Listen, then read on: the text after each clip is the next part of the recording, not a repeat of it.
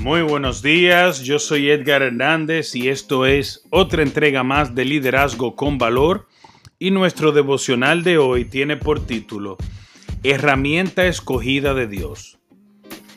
En 2 de Corintios 12, 10 dice, por lo cual, por amor a Cristo me gozo en las debilidades, en afrentas, en necesidades, en persecuciones, en angustias porque cuando soy débil, entonces soy fuerte.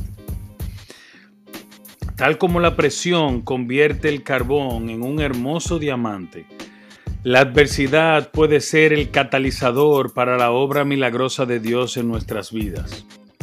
Mediante ella, Él transforma nuestros corazones, cambia nuestras actitudes y nos enseña lo que significa confiar en Él y nos ayuda a alcanzar la verdadera victoria. Sin embargo, para esto necesitamos estar seguros. ¿Pero de qué? De no amargarnos ni dejar de confiar en nuestro Señor. Debemos mirar más allá de nuestro conflicto presente y reconocer esto. La adversidad es la herramienta escogida por Dios para desarrollar nuestro carácter, profundizar nuestra relación con Cristo y equiparnos para el ministerio futuro los mismos lugares donde más necesitamos a Dios y Él puede brillar por medio de nosotros es en nuestro interior. El Padre tiene un propósito para cada prueba que toca su vida, amigo y amiga, y puede darle una victoria tremenda en todas ellas si usted confía en Él.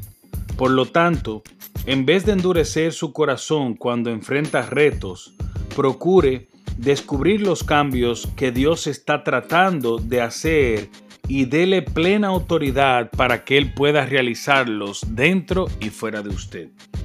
Si quieres, puedes orar conmigo de esta manera.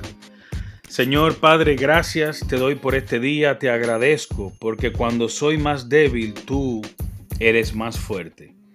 Y estás obrando todas las cosas para mi bien. Amén.